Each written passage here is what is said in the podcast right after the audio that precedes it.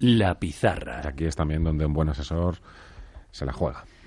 Sí, al final siempre traemos algo, algo peculiar y que eh, yo creo que es interesante ahora, al borde de muchas preguntas que nos hacen con temas de materias primas, de subida del precio del petróleo, de materiales industriales, etcétera, etcétera. Yo creo que eh, para tenerlo en el radar y para tenerlo sobre todo con decisiones tácticas de futuro y qué ideas puede haber, pues, sobre todo para un inversor agresivo, que pueda ser bien, este, este, esta vez en, el fondo Pizarra tenemos un fondo de Carmiñac, la gestora la hemos comentado anteriormente, que es el Carmiñac Commodities, que invierte en toda tipología de materias primas, pero sobre todo estaba más volcado a lo que son las, las materias industriales, el tema de cobre, zinc, etcétera, etcétera, también petróleo, etcétera, etcétera. Con lo cual yo creo que es un fondo que durante el año pasado no lo ha hecho bien, pero que en el futuro y al borde de las subidas de precio de materias primas podría hacerlo muy bien.